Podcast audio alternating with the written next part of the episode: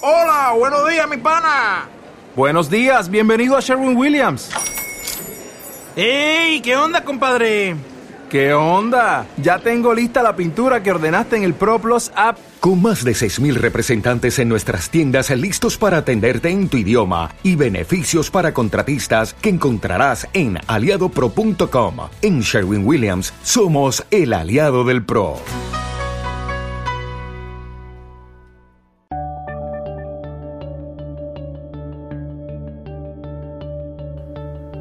Buenos días, buenas tardes y buenas noches. Esto es 00 Podcast, episodio 00103. Mi nombre es Gerardo Mi nombre es Tomeu. y cumpliendo una misión secreta en... Bueno, no sería secreta, nuestro amigo y compañero Jesús. Hoy vamos a hablar de cine, como siempre, y tenemos, eh, yo personalmente tengo mucha ilusión, y creo que Gerardo también, de hablar de un estreno reciente que nos ha entusiasmado. Eh, ciertamente, así es. Eh, se llama la película, bueno, la película se llama El discurso del rey. Tiene como protagonistas a Colin Firth, Jeffrey Rush y Elena Bonham Carter.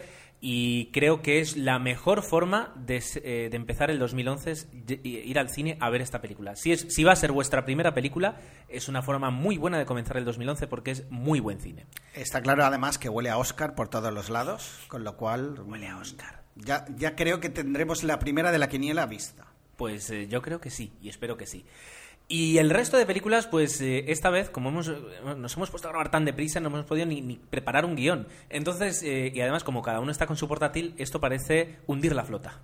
Entonces, vamos a jugar a hundir la peli. Tomeo va a ir sacando pelis y me va a ir diciendo, he visto esta, y yo te diré, tocado. Y tú me dirás, eh, ¿has visto esta otra? Y yo te diré, hundido. Vamos a jugar un poquito a hundir la flota porque ninguno sabe lo que tenemos aquí en el portátil cada uno. Pues va a ser divertido porque en el fondo sí que va a ser un... Parte de mis películas un tocado por tu parte y ahora explicaré por qué. Mira, Muy bien.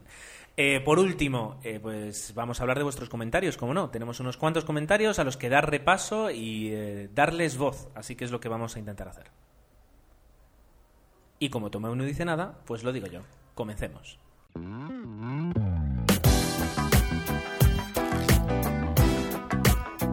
Y Tomeu va a ser el primero en desvelar la primera película que trae para esta voy a decir dos.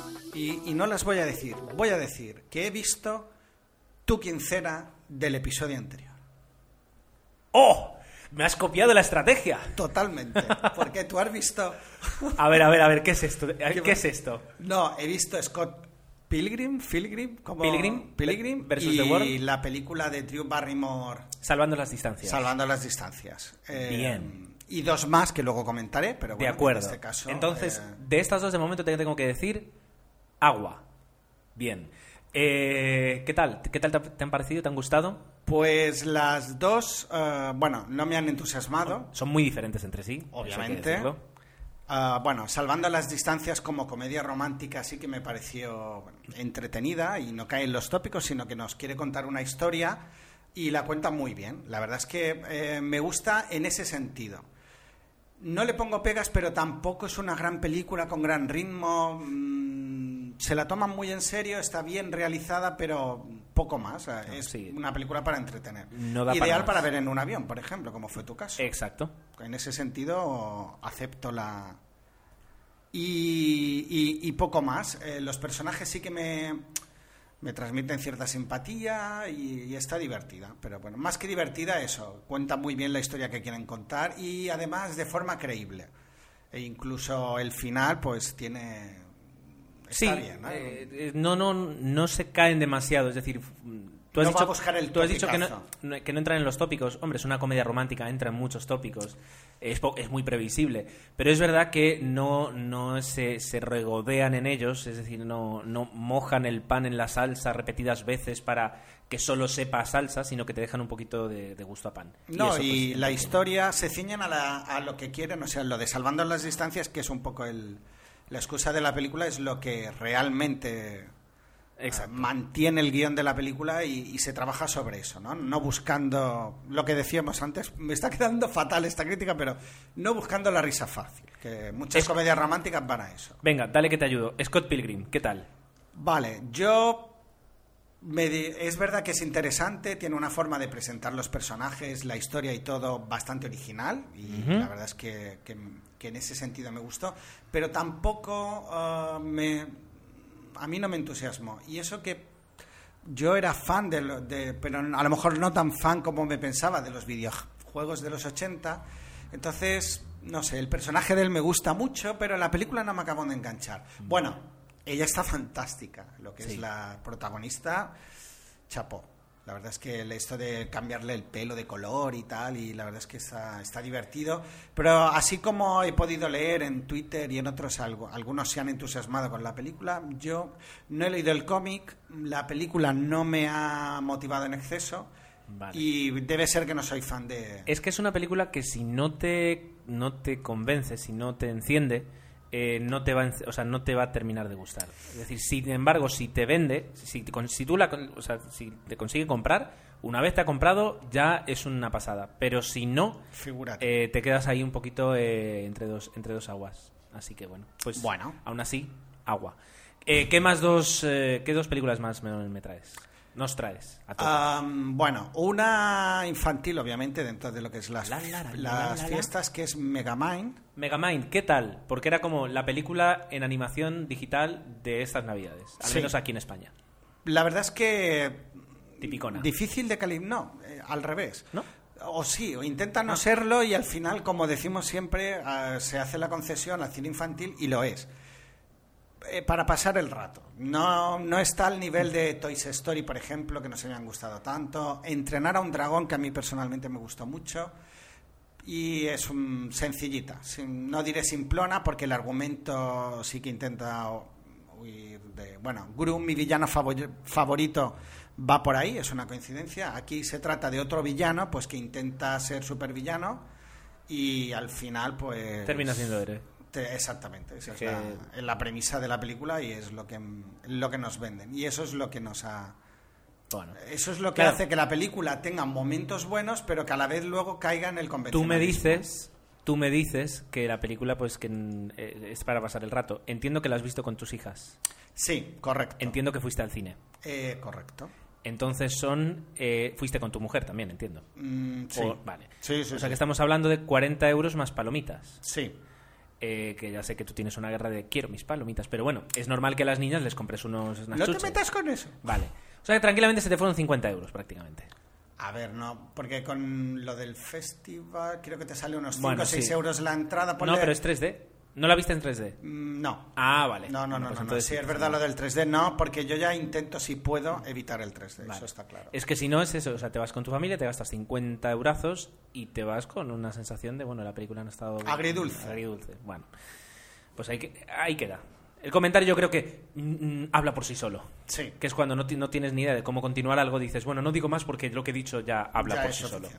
¿Y qué otra película me traes yo- tú en esta quincena? Bueno, señores, a mí la que más me ha gustado esta quincena, dentro de lo que he visto, ha sido un ah, thriller psicológico de ciencia ficción y de terror Si llamado Pandorum. si le pagáramos a las GAE dinero para poder poner música con derechos, cada vez que tú dices thriller, yo pondría el... turururum, turum.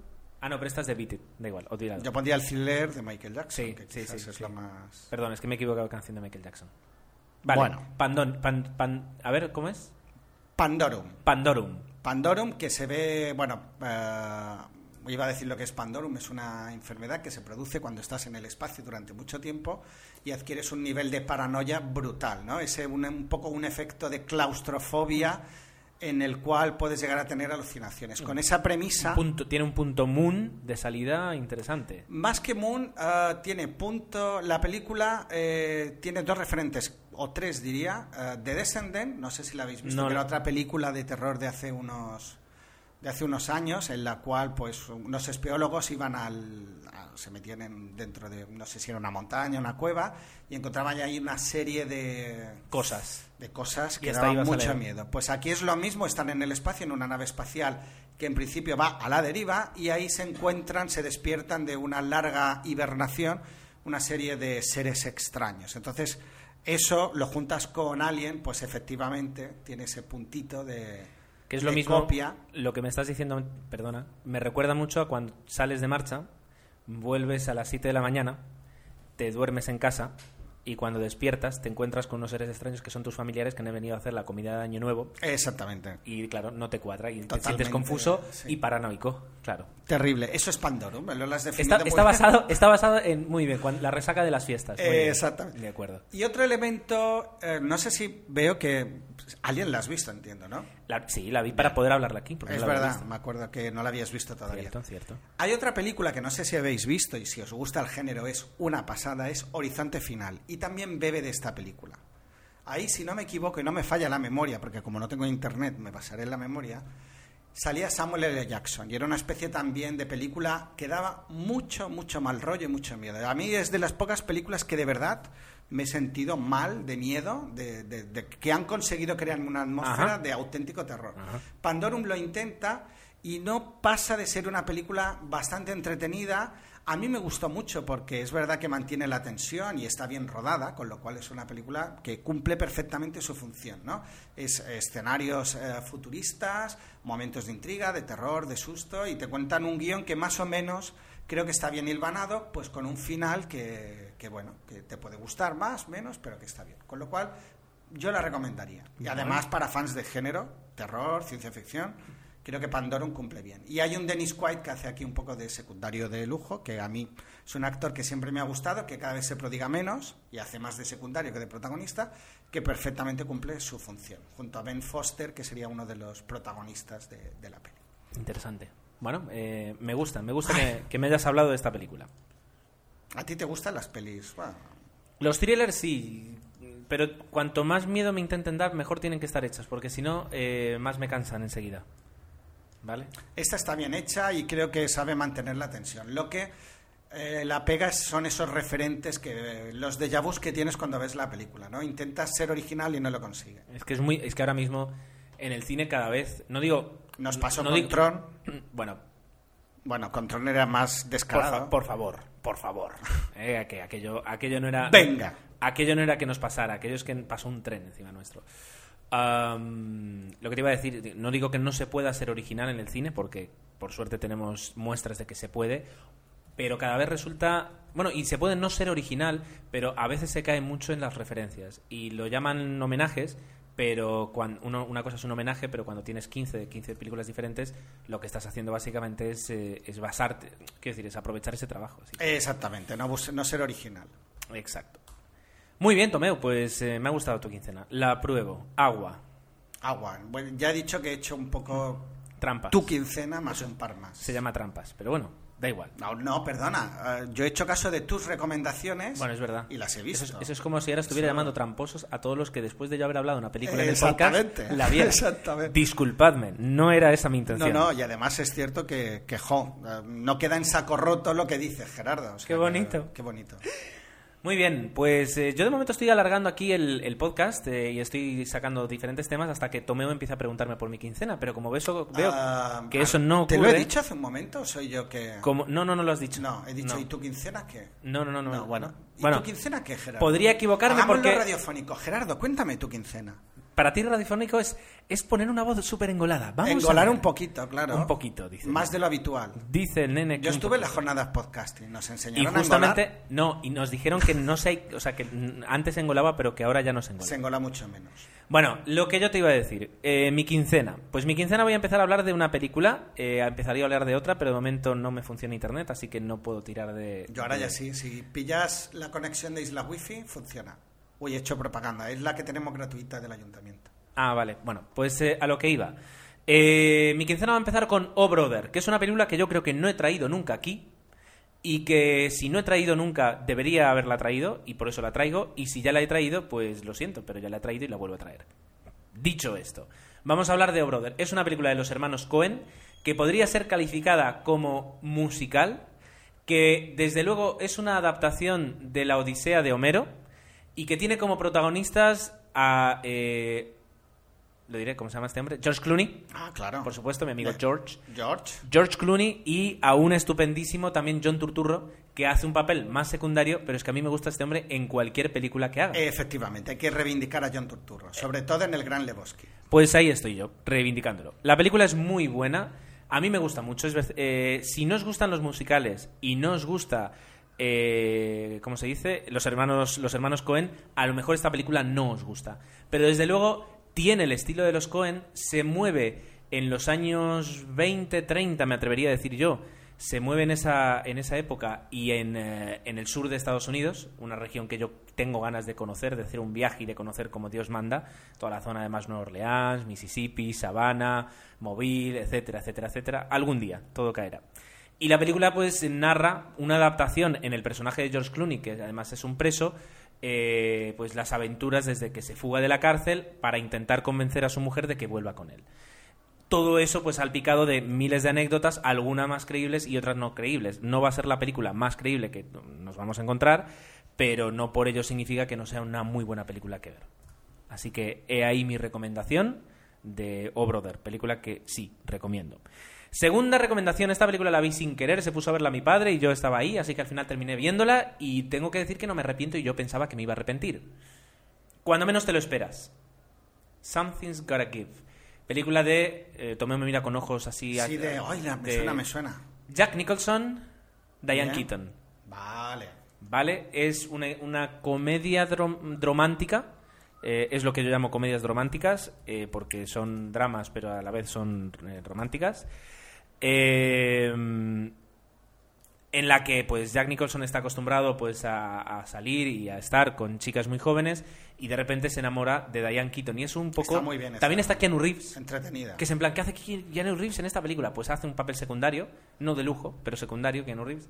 Y es una película que eh, no es original, ¿de acuerdo? Pero bueno, te deja ver interpretaciones dignas de Jack Nicholson y de Diane Keaton, que es suficiente. En su estado de madurez perpetua que nos Sí, que este hombre, desde. Mejor Imposible, no ha envejecido un ápice. Y ahí está. Y la película se deja ver, es entretenida, te conmueve. mm, sábado por la tarde, tranquilo en casa, y se deja ver muy bien. Tampoco es el peliculón de nuestra vida, pero no es necesario. ¿Qué más traigo? Pues espera que lo miren en el, en el- en el teléfono, en el iPhone, porque las tengo aquí apuntadas. Vas bien, vas bien. Muy bien, vale. Eh, quería hablar de una serie, pero solo hablaré si... Ah, bueno. Solo en Casa 2, Perdido en Nueva York. Esta película desde que hace, yo creo que dos años, hicimos un especial películas de Navidad. Lo habías vuelto a mencionar. No la había vuelto a mencionar. eh, y me gustó muchísimo la película. Merece mucho la pena. Me recuerda además, o sea, yo es que con... con- siempre lo creo que ya lo, conté una vez. eh, yendo a Nueva York en el avión me pusieron esa película y yo tenía 11 años o 12. Entonces, como que mm, me sentí no identificado por Macaulay Culkin, por Dios no penséis eso. Pero sí que, claro, ves a un niño haciendo cosas en Nueva York y yo luego estaba yo por ahí dando vueltas. Así que eh, tiene un significado especial en la película. Es tipicona, es de Navidad y es para disfrutar, ver y Es para ya está. hablar en Navidad. Punto, o sea, no hace falta darle más. Como más- tú bien me dijiste, eh, vi Love Actually dos semanas antes de que me inviscuyera el espíritu navideño. Fíjate, Pero bueno, ahí está. son películas que hay que ver en Navidad. ¿De Jerry Maguire hablé la, la quincena pasada? Um, Puede ser que la habías visto empezar en la tele o... bueno, no lo sé. Y no voy a hablar de ella. Si no hablé en la anterior, hablaré en la próxima. Pero aquí no hablaré de ella. Y por último, lo que quería comentar, la otra película que, que en este caso no es una película, es una serie, es que he empezado a ver Mad Men. Ah, ¿y qué tal? Porque... Bueno, mm, voy por el cuarto episodio. Esto es un podcast de cine, así que lo haré muy cortito. Eh, voy por el cuarto episodio. La serie tiene calidad para dar y derrochar. Eh, se están, están girando mucho en miras los machistas que éramos los hombres en los años 60 y mira cómo fumábamos hasta en la consulta del ginecólogo. True fact de la serie.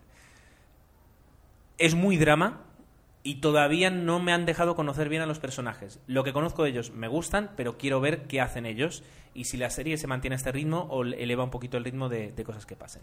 Bueno. De momento la recomiendo, todavía no la puedo recomendar, pero tampoco la desrecomiendo. Se queda ahí en medio. Y esto ha sido mi quincena, Tomeu. 18 minutos entre los dos. Y ahora vienen las noticias. Y antes de las noticias, y por derecho propio, vamos con tu sección, tu sección exclusiva. Y esta sección es... El cine muerto con tu Fiol. Y es que, como decía el otro día Roberto Pastor en Twitter, llevamos, un, llevamos unos meses y un 2011 eh, que, que- que se está yendo gente muy importante del cine. ¿Quién se ha ido esta quincena, Tomeu? Es que es curioso, que no es mi sección en exclusiva, espero que no, porque yo no la quiero hacer solo, pero es curioso lo que está... Decíamos que a ver si el 2010 iba a ser un poco más benévolo, ¿no? 2011. perdón, el 2011, y parece ser que no todavía.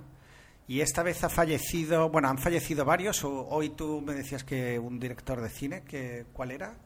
Pues ahora me estás obligando a que no me equivoque cuando dé el... Cuando de- de- bueno, pues yo mientras si quieres uno Ostras. de- un secundario, perdón.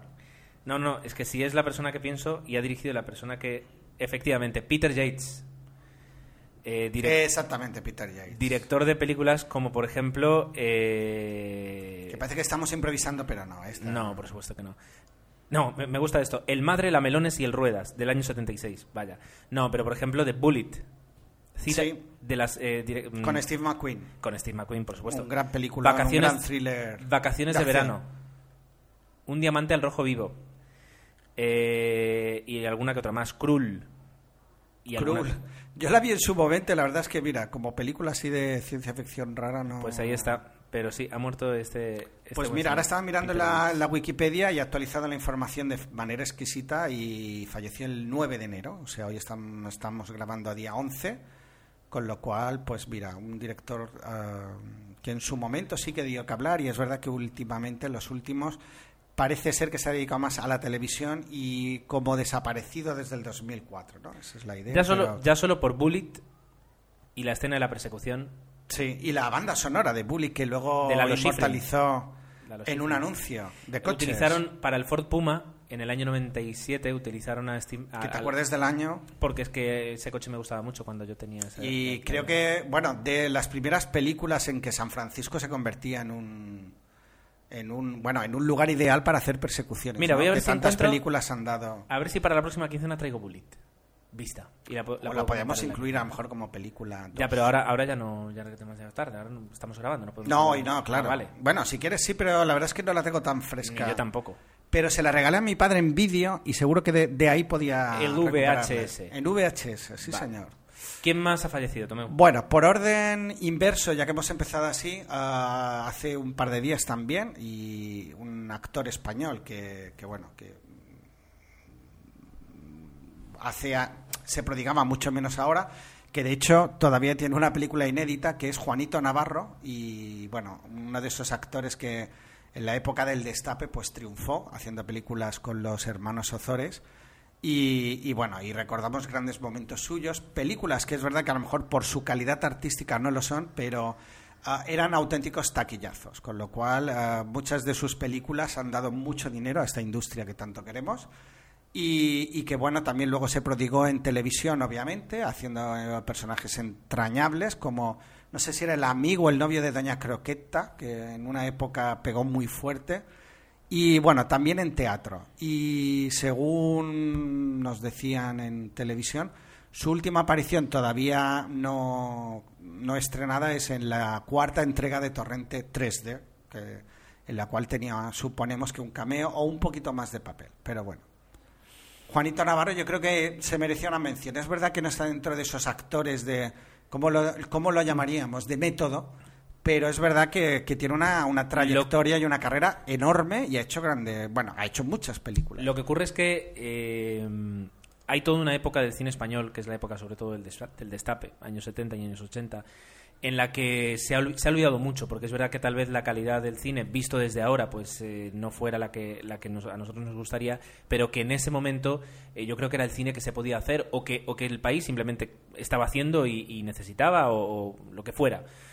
Y, y a una gran generación eh, pues eh, se le ha olvidado muchísimo y, no se ha sido justo porque tal vez eh, valorar el trabajo que se hizo ahora pues eh, sea un poquito injusto hay que valorarlo cuando se estaba haciendo y, y yo recuerdo todavía a, a Juan- Juanito Navarro en, en muchísimos programas de humor y a mí por ejemplo pues vale no me hace demasiada gracia pero pero a, la- a otras Yo generaciones sí me he reído con él a bastante. otra, por eso te iba a decir, a otras generaciones más mayores, pues eh, sí que era, era, era un gran humorista, así que eh, mención, mención justa y bien hecha. Y bueno, y seguro que alguien nos hará la corrección. eh, Él empezó, como muchos actores españoles, en esa escuela de televisión que era Estudio 1, haciendo teatro, con lo cual eh, luego se fue decantando hacia la comedia Avatares de la Vida.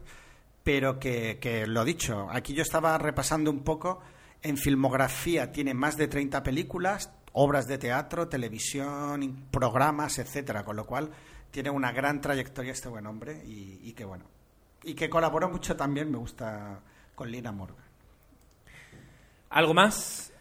Por acabar, y en orden inverso, como decíamos, eh, fallecía a los 64 años o un secundario de lujo, el actor británico Peter, y no sé si lo voy a saber pronunciar, Postlethwaite. Postlethwaite. No, sabemos de quién hablas. Y bueno, es uno de estos actores, ah, quizás el- lo podemos recordar más, por ejemplo, en la película En el nombre del padre, ¿no? Y es una de estas películas que, que marcaron, yo vi, que yo vi y que, que dices, no voy a ver nunca más porque es de sufrimiento absoluto. Y lo dicho, um, en grandes películas ha intervenido y haciendo sobre todo de secundario y, y- y es otro de los que nos, que nos ha dejado, ¿no? Y incluso ahora leía la noticia, decía Spielberg, que lo describía como, un, como el mejor actor del mundo. No sé yo si tanto, pero desde luego sí que siempre estaba ahí. No, no creo que sea un adjetivo que regalen cada día. eh, No. Personas como Steven Spielberg. Así que, bueno. Ahí, ahí está. Pues esto sería esta mal llamada sección de cine muerto, que, que, que, como decimos siempre, lo que pretende ser es únicamente un homenaje pues a estos actores que, que tantas satisfacciones nos han dado. Y de actores que nos han dado satisfacciones a actores que le van a dar premios. Eh, y es que me ha gustado cómo he conectado. ¿eh? ¿Te ha Sí, esto para- Wow. parecía un poco de feria, ¿no? Y ahora no, dos ha sido, perritos. ha sido un poco Matías Prats. Eh, y Tomeu, nos dices que nos traes ya, no querías engolar, no, que tienes ya las nominaciones, bueno, tenemos todos y tú nos vas a comentar las nominaciones de los eh, Goya, de los premios Goya. Unas nominaciones que no han sorprendido a muchos porque pues es un poquito siempre lo mismo, ¿no? No Sí. siempre lo mismo, no quiero decir que sea lo siempre lo mismo, pero ya me entendéis.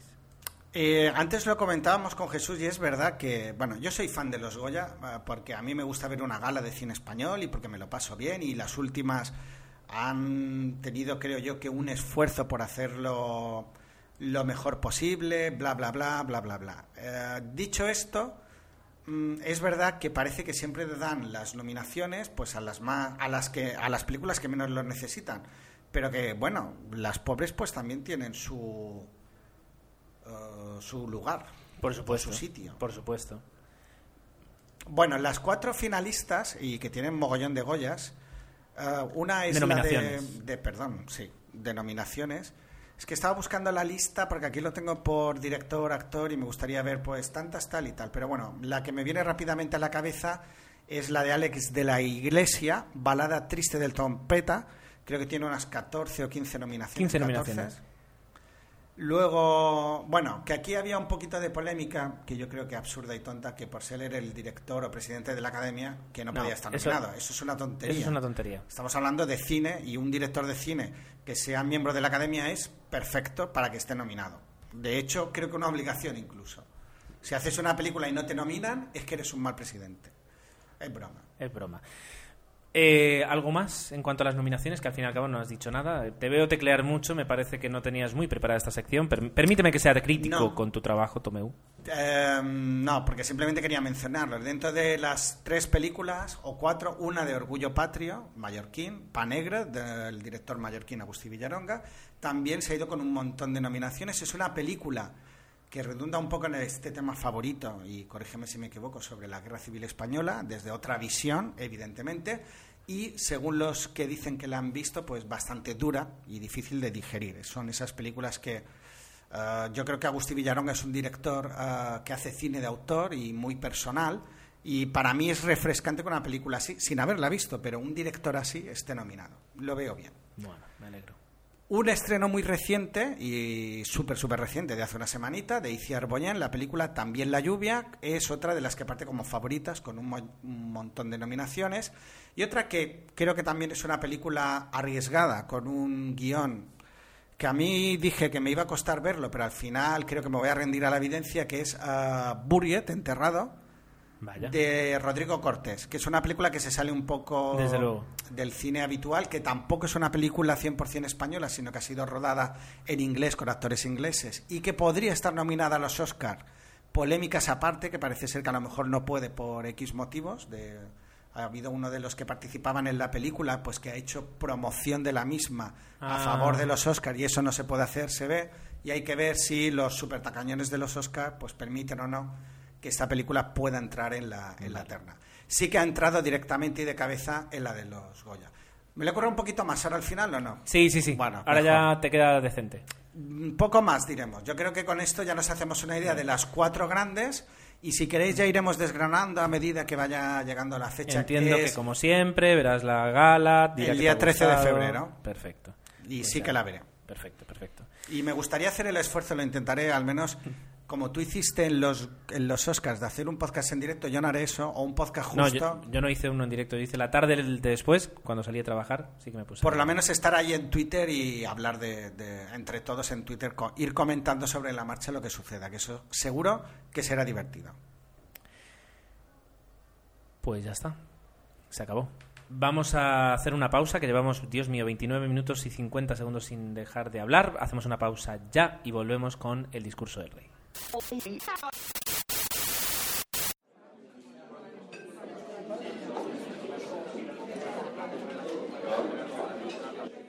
¡Mira, Pablo! ¿El qué? Ese de allí es George Clooney. Ahí va, es verdad. Vamos a acercarnos. ¡Hey! Hola, George. ¿Qué tal, Clooney? ¿El qué? Ah, hola chicos, perdonad, es que me habéis pillado escuchando Post Cinema. Eh, ¿pod qué? Post Cinema, en postcinema.es. Es un podcast de cine.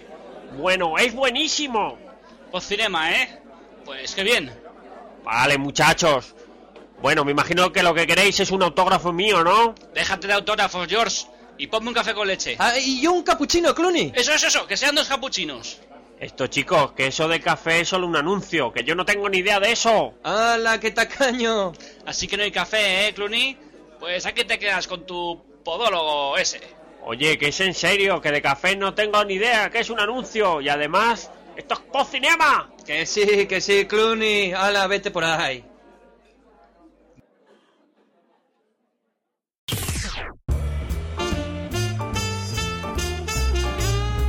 Como habréis notado al principio, estamos muy ilusionados con el discurso del rey, eh, porque es una película que, huele a buen cine. Decía Tomeu que huele a Oscar, y así es como nos hemos referido a ella un poquito, porque es verdad, es decir, es buen cine, está bien hecho, eh, es eh, a la par tiene mucha calidad, pero es sobrio sin llegar a, a- a, ¿cómo se dice?, a ser estridente.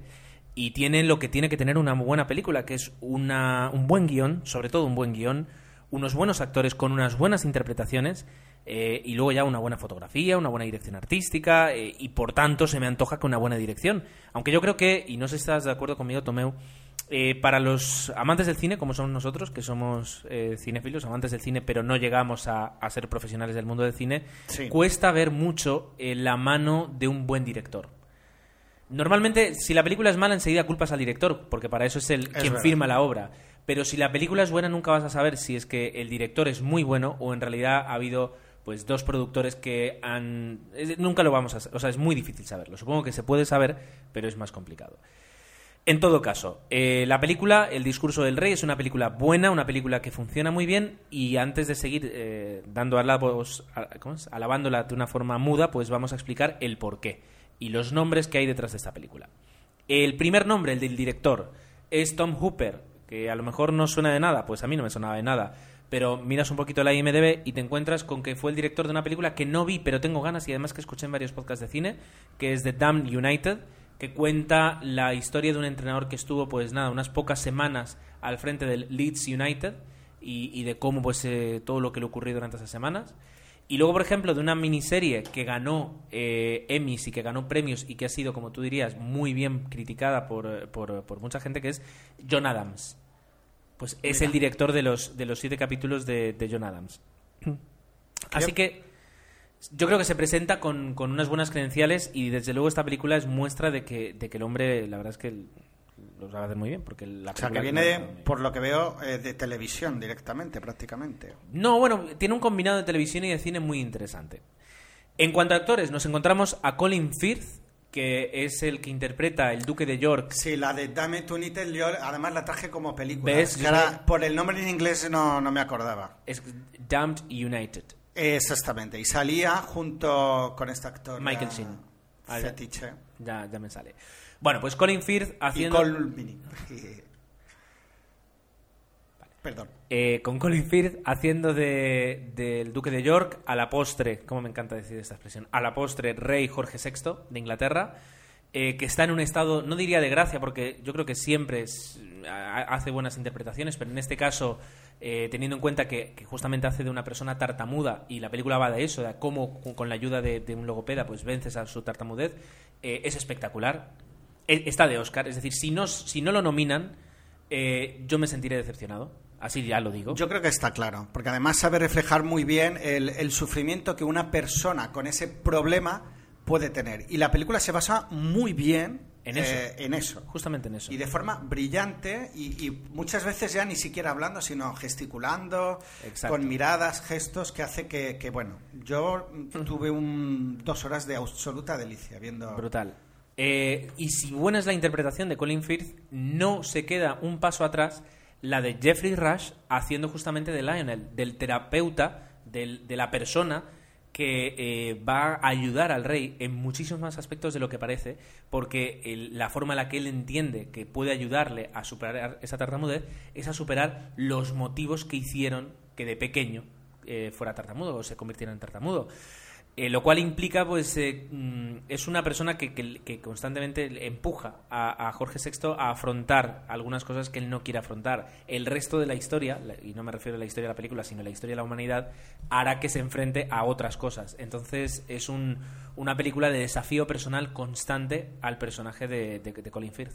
lo, eh, lo- en esta lucha ¿no? de, de- personajes, lo que encuentro que se lleva de forma brillante es que no nos tenemos que olvidar que Jeffrey Rush es un trabajador o un asalariado y Colin Firth, o Firth. Firth es un es un rey, un príncipe o lo que le queramos llamar, bueno, un rey. Entonces, esa relación de, eh, quiere decir, digo, hay unas distancias que son insalvables y que en esa película podías tener la tentación de decir, no, vamos a ir más allá, pero no. Se ajustan a lo que debe ser o debió ser la realidad en su momento, porque a pesar de que sí que hay afinidad entre ellos y, y- y- y se puede ver sobre todo a medida que avanza la película, esa separación, yo encuentro que hay escenas magníficas donde queda muy Sí, bien reflejada y que realmente a mí me entusiasmaron, porque que es donde puedes cargar la parte dramática de la película, ¿no? Esa... Y además, eh, esa, esa relación que tú dices es tan especial, da muchísimo juego, eh, pero hay que saber exprimirla muy bien para, para poder sacar de ahí eh, una película. Y lo consiguen, y lo consiguen muy bien. Entonces, eh, genial, es decir, fantástico. Otra actriz, en este caso la actriz que hace de esposa de Jorge VI, está, es, bueno, la reina Elizabeth I, pues está interpretada en este caso por Elena Bonham Carter, muy alejada de los papeles donde solemos verla cuando la dirige su marido Tim Burton y que hace un papel muy normal, entendamos como normal, como poco extravagante, y que lo borda eh, y transmite muchísima ternura, calidez, eh, transmite yo creo que todo lo que el personaje tenía que transmitirnos, ella hace- hace de, hace de conductor perfecto y, y yo no digo que esté, así como yo creo que tanto Jeffrey, Jeffrey Rush como, como Colin Firth deberían estar nominados. Ganar no lo sé, porque eso ya sí es mucho más complicado, pero Hay que ver las otras, pero... eh, me atrevo a pronosticar que, que estarán nominados. El de Elena Bonham Carter, desde luego, si la academia le tiene algún aprecio y quiere premiarla o al menos nominarla y no quiere hacerlo en un papel muy extravagante donde sea más complicado, este sería un muy buen papel donde... donde No, la verdad es que hace de, de- esposa y dedicada y enamorada de su marido y yo creo que también está ahí comedida y, y en su justa medida. Lo, dicho, es una película que po- podía haber caído en los convencionalismos y se- seguro que en alguno cae. Lo que pasa es que nuestra visión es muy, a lo mejor es muy optimista, pero eh, sabe, ha sabido dirigir y ajustar perfectamente cada personaje y darle el valor que tienen. Un hándicap que tiene la película y que enseguida me vas a dar la razón y que no es culpa de la película, sino de las distribuidoras, es que aquí en Palma, por ejemplo, se ha estrenado solo en versión en castellano Y en catalán. y en catalán. Y es una película, como tú ibas a decir, y te robo la Que palabra. se debe oír, se debe, original. porque estamos hablando de ah, ingleses y de un personaje, en el caso de Jeffrey, No, de Colin Firth.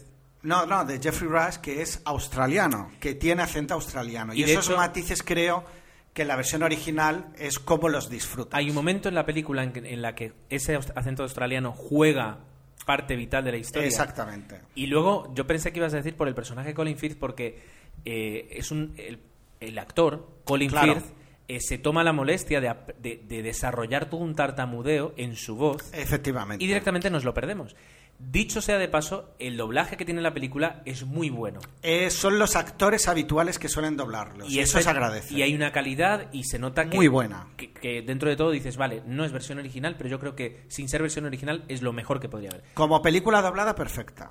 Mm, Vamos a, vamos a decirlo todo, Tomeu, porque no... Digámoslo, porque además yo siempre lo digo, soy un defensor de las películas dobladas y en este caso está hecho a la perfección. Lo que pasa es que la historia en sí requería, creo yo, el, el oír las voces originales, sobre todo porque estamos eh, hay matices que yo creo que nos perdemos, obviamente, en la versión doblada. Otra cosa positiva, Yo venga. me la voy a comprar en DVD.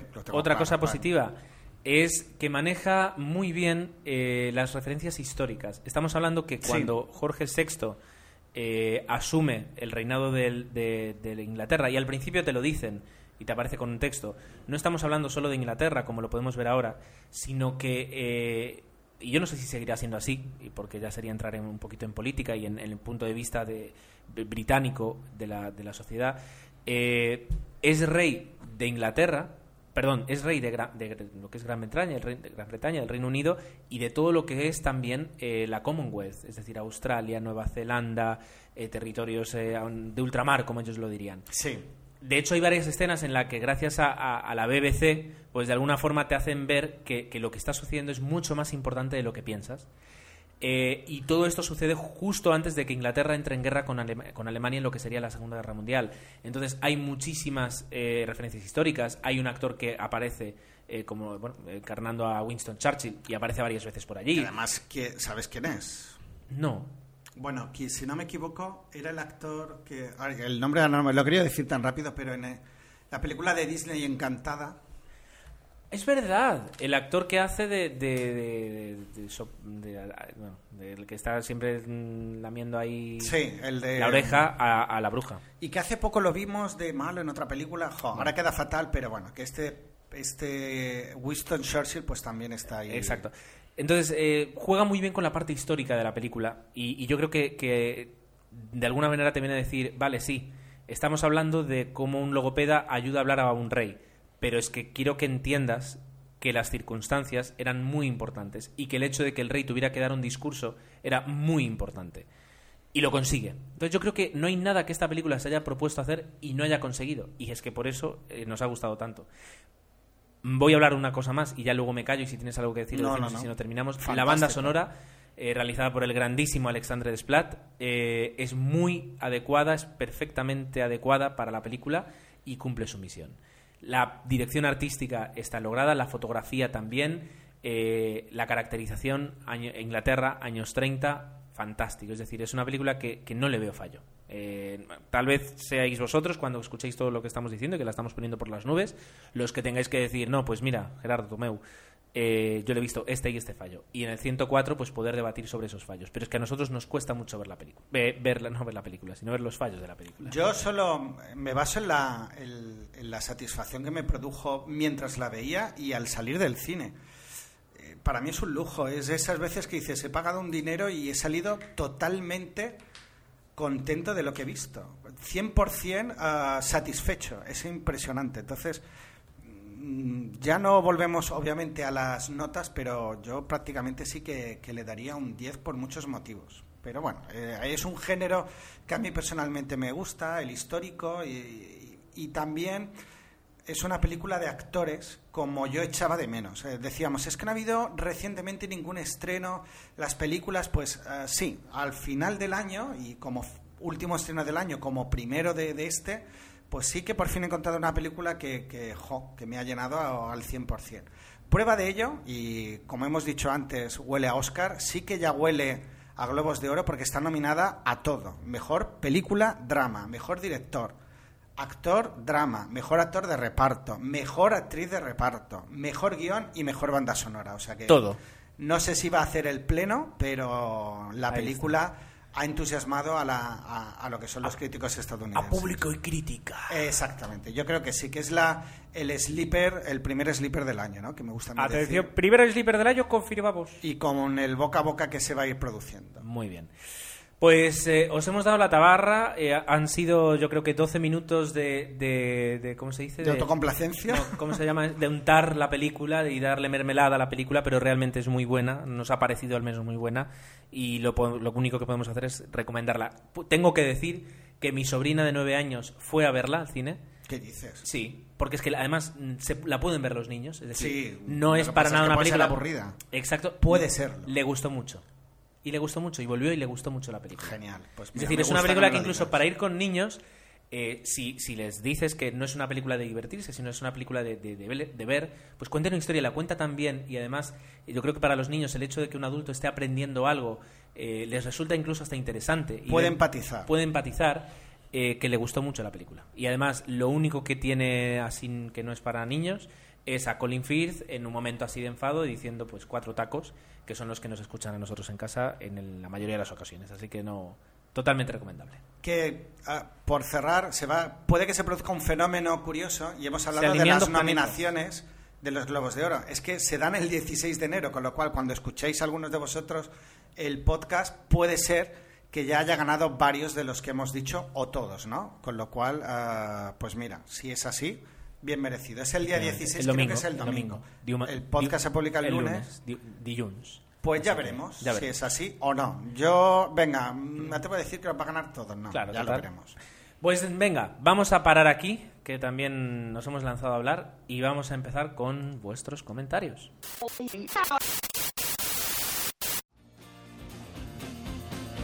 el podcast de Palmas. Un podcast sobre Magic the Gathering, informática, fricadas y un poco lo que vaya surgiendo. lo podéis seguir en http barra el podcast de palmax.blogspot.com Así de sencillo. Nos vemos pronto. Hasta luego.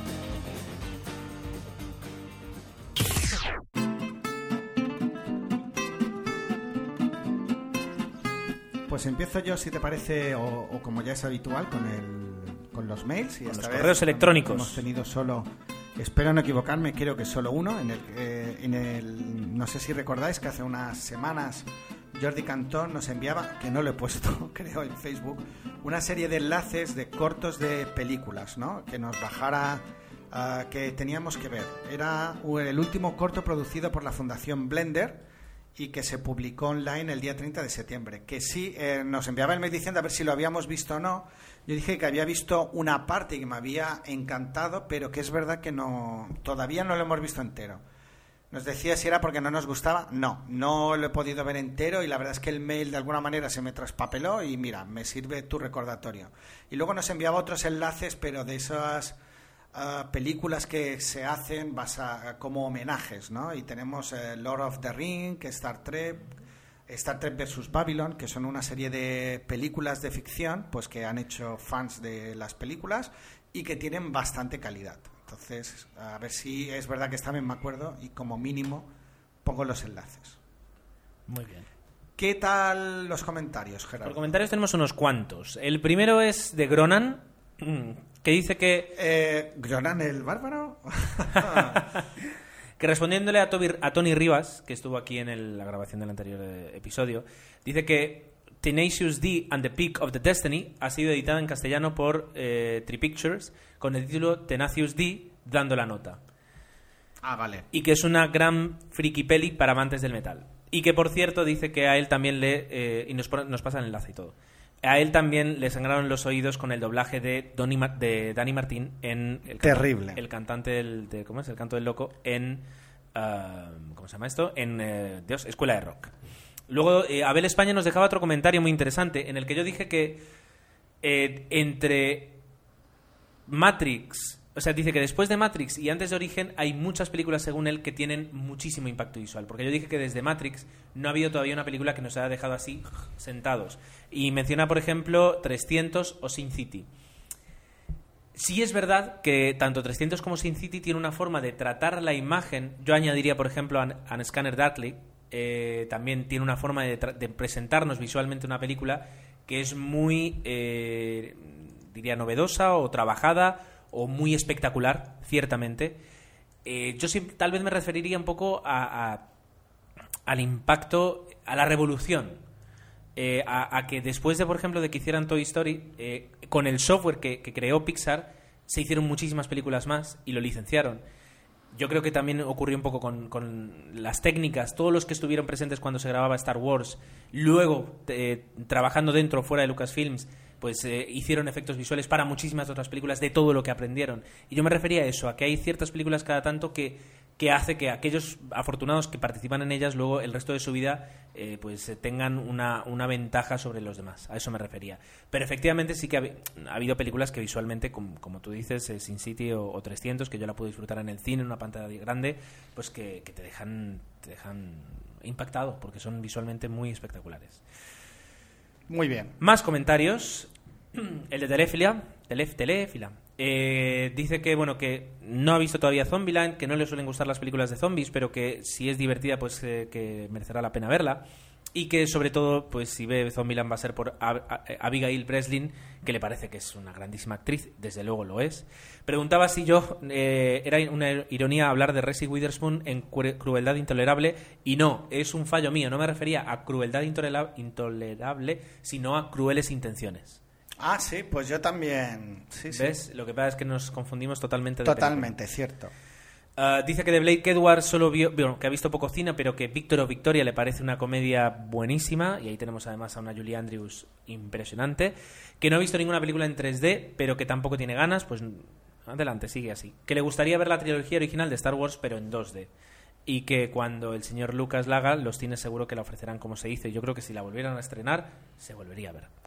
Eh, que mm, dice que quien decidió fichar a Dani Martín como actor de doblaje en Escuela de Rock, pues le tendrían que rescindir el contrato, eh, al igual que al que eligió a Verónica Forqué para mm, hablar de, eh, o sea, doblar la, la mujer de Jack Nicholson en El Resplandor. Y que eh, dejará, nos promete más audiocorreos. Así que muchísimas gracias. Vamos con otro más. Vas a tope, tío. Voy a tope, Pero Si tío. quieres te relevo un poquito. Mira, ¿ves el comentario de Spider Jerusalén? No, bueno, está el de Rebeca Sánchez. Sí, sí, sí, pero ¿tú ves el de Spider Jerusalén? Sí. Eh, quédate ahí. Yo, yo, yo voy hasta ahí. Pero Y- bueno, déjame que me viene al pelo. Rebeca Sánchez decía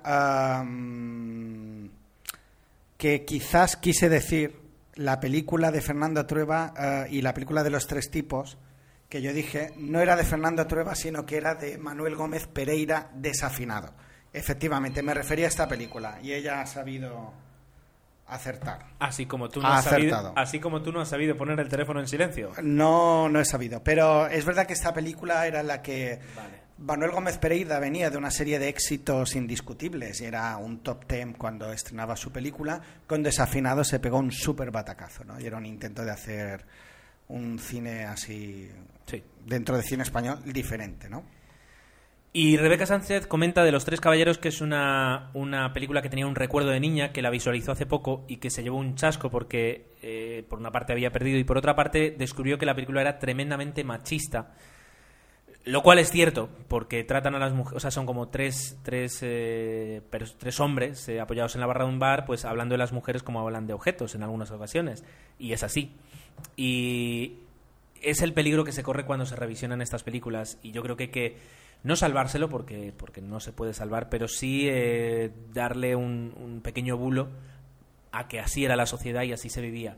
Pero claro, la película ya pierde y desde luego pues ya no la, nunca la vuelves a ver igual. Claro. Decía Joaquín Sabina en una de sus canciones que al lugar donde fuiste eh, feliz nunca debieras querer volver o algo así. Y pasa un poco con esto, que a veces hay cosas que si las ves pues ya pierde lo mismo. Que dice que le pasó cuando vio Tarón y el Caldero Mágico y que, y que pierde. Vale, eh, feliz, nos desea un feliz año 2011, feliz año 2011 a ti también, como también el feliz te, Telefira nos lo, nos lo deseaba.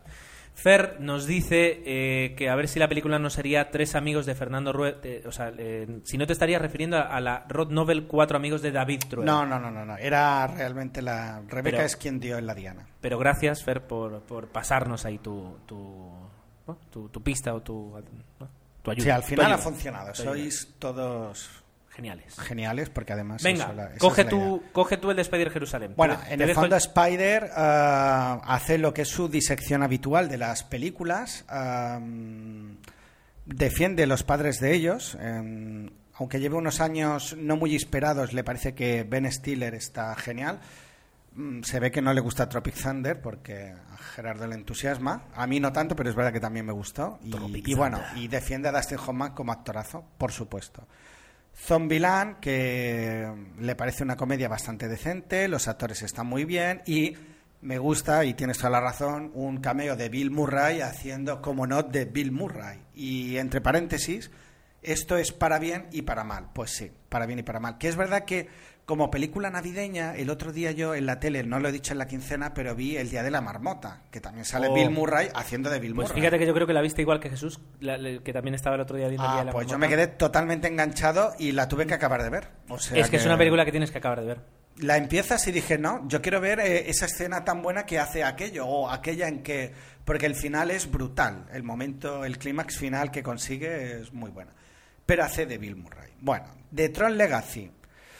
Los hace una referencia a Tron am, que dice que sí ha visto, que a pesar de ser un referente para él de los 80, eh, por ser una película que utilizaba efectos por ordenador, no está dentro de las preferidas, creo que un poco nos pasa como a nosotros, pero sí que el- lo que es su estética ha tenido una... Un, tiene su encanto y una fuerza innovadora, que es verdad que en su momento mm, llamaba la atención. Sí. Y que, como él bien dices, fue un fracaso de taquilla, no fue una película que tampoco, así como con Matrix empezó a correr la voz y mogollón de gente pues fue a verla, en el caso de Tron, no es de esas películas, pero que con el tiempo y gracias al VHS pues ha ido haciéndose su hueco en la historia. Ciertamente. Respecto a ¿Respecto a qué? a la película que no, la Tron, es que ahora estaba viendo que, mm, que dice él que cree que está bastante bien. Es verdad que ve momentos de Matrix de 2 y de 3, pero lo demás le parece bien. Menos complicada que la primera, tiene más acción, estoy de acuerdo, y la estética creo que ha conservado bastante bien y habla de que la, la música la mejora. Bueno, fantástico. Desde luego, mm, pocas opiniones positivas tenemos de Tron y esta es una de ellas. Así que Y bueno, mencionaba que era eh, que no hemos no lo hemos dicho y es verdad que mm, es una cosa que yo me hubiera gustado decir, es la primera vez que hay un personaje humano creado para una película. Y bueno, lo que en el fondo es que eh, lo que se produce en la película, y no lo hemos mencionado, y creo que es algo interesante, es que el, el mismo personaje, el de Jet Fritz, ah, en su edad real, también aparece como personaje en la película con la edad de con cuando- la edad de cuando se hizo Tron. Y eso obviamente es un alarde técnico y se, supongo que se ha creado ese personaje ficticio, pero que está basado obviamente en, en, en Jess Bridge cuando era joven. ¿no? Y ese juego también es interesante. Eh, Eso sí que está bien llevado en la película. Lo que es verdad que eso canta un poquito. Eh, pese a que se intenta, creo que ese personaje humano creado para la película no es 100%, ¿no? No, lo, no lo han sabido bordar, pero creo que sí que es un buen alarde técnico. Luego comenta una cosa muy interesante, además de lo que hablábamos de los efectos visuales, y decía que, eh, que ciertamente en Matrix vimos algo espectacular nunca visto en el cine, aunque sí se había hecho en publicidad, pero que él no considera que fuera un antes y un después, sino que eh, además él había leído una entrevista en un periódico de un, de un mallorquín que trabaja en, animación para películas de Hollywood, y dijo que, sí, que con Tron, por ejemplo, se hizo mucho, pero que la película que para él marcaba un antes y un después era Terminator 2, y que efectivamente mm, él estaba de acuerdo. Interesante, ¿eh? muy interesante. Perdón. Continuamos con eh, las películas de Jack Black. Eh, dice que, mm, bueno, que la sí que sí que se ha editado en castellano, como ya nos decían. Eh, tenéis sus 10 dando la nota. Tropic Thunder lo tenía todo para ser una comedia genial, pero se quedó en un intento. Ya digo que para mí lo consiguió, pero bueno. Discrepa.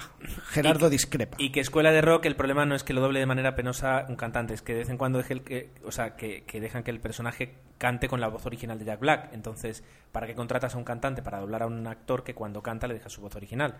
Eh, no tiene Amén. ningún sentido. Coincide con Telefina con respecto al, al doblaje de Verónica Forca en El Resolandor, pero que dice que incluso el mismísimo Stanley Kubrick supervisaba los doblajes de sus películas en otros países y do- dio su aprobación a este. Sí, esto me suena que lo mencionamos cuando, porque hay un episodio que comentamos este pedazo de clásico. Eh, dice que seguramente tenía sordera ese día, o estaría de resto. Previsiblemente, sí, la verdad es que es muy curioso. Eh, dice que el problema es que Jack Black está encasillado y se lo dan este tipo de películas, ciertamente, porque lo ves luego en actuaciones o en momentos dramáticos y, perdonadme la expresión, el tío sabe actuar. Es decir, cuando le dejas un momento dramático... No lo dudo. El tío tal. Que lo del 3D es un timo y punto. Y no voy a leer más porque yo creo que se resume todo en esto. Lo del 3D es un timo y punto. Pero es verdad que teníamos o, algunas, No algunas expectativas Nada. Perdón. Pero es que sobre me- el 3D, Sí, sí, sí. que teníamos expectativas y que no se han cubierto. Ni cubierto ni cumplido. Y que no sé si se van a cubrir algún día. Yo creo que es cuestión de eh, depurar la técnica. Y por último, bueno, por último, por penúltimo, tenemos a Kenzaburo que dice Primigenia, Tomeu, Primigenia, ídolo. Antes Miyakazi y ahora Primogenia. Eh, que por eso y por muchas más cosas eres un ídolo. Y que lo dice en serio. Gracias, Kenzaburo. Si es que no hay mejor manera de hacer un halago que criticarte bien como Dios manda. Sí, señor. Muchas gracias. Que dice que no soporta a los fuckers, o sea, toda la saga de las películas de Ben Stiller, que, que no, no, no puede con ese tipo de comedia. Adelante.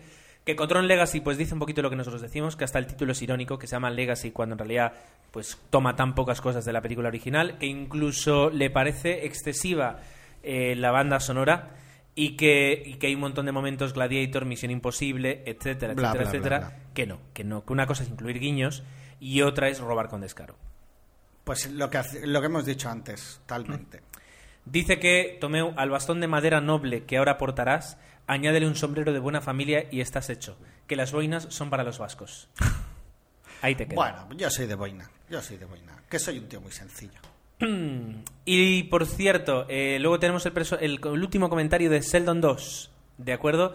Dice que eh, agradece la mención que le hicimos en el podcast, que es un honor haber abierto la conversación de películas de Jack Black.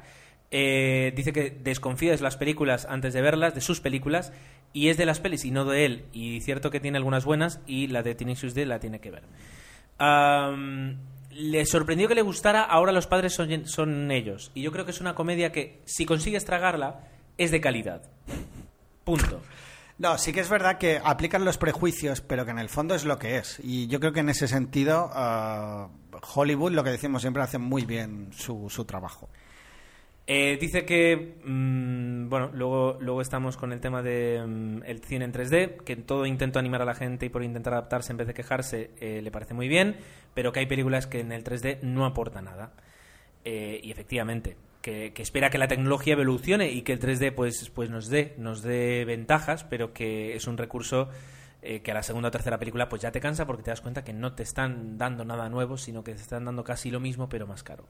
Que le gustó Bienvenidos a Zombieland, que la vi hace, que la vi hace poco, y que le gustó lo de la voz en off del protagonista. Eh, no creo que no cree que, que nadie se, se arrepienta de verla. Y que por si acaso dice que no es Sheldon, sino Sheldon. Sheldon o Sheldon, no lo sabremos, de apellido, en un principio Sheldon. Y que su compañero de piso no se llama Leonard, eh, sino que se llama Daniel. Y que no tiene Asperger, sino ciática. Esto viene, esto viene a que Sheldon es un personaje de The Big Bang Theory. Y Sheldon Ah, no lo es. vale, Entonces vale. queda bien explicado y a partir te llamaremos como toca, no Sheldon, sino Sheldon.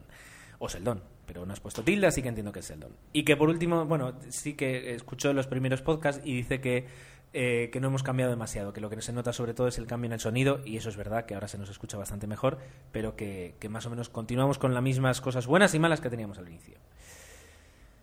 Y hasta aquí el... Pro- qué majos, tío. Yo, que se ha quedado alucinado. lágrimas, Yo creo que tío. este no lo había escuchado y se ha quedado alucinado. No, es que este no lo había leído por eso. Normalmente llego al podcast con todos, pero este debió llegar hace poquito. Se me ha escapado no, del hace unos mail. días, hace unos días. Pues se me debió escapar en los mails, sí, el día 9. Bueno, Pues eh, chicos, hasta aquí el episodio de esta quincena. hasta aquí podemos leer. Ha sido un placer estar con vosotros. eh, nos lo hemos pasado muy bien hablando de cine. Esperamos que vosotros os lo paséis escuchando hablar de cine y comentando, si queréis, eh, acerca del episodio.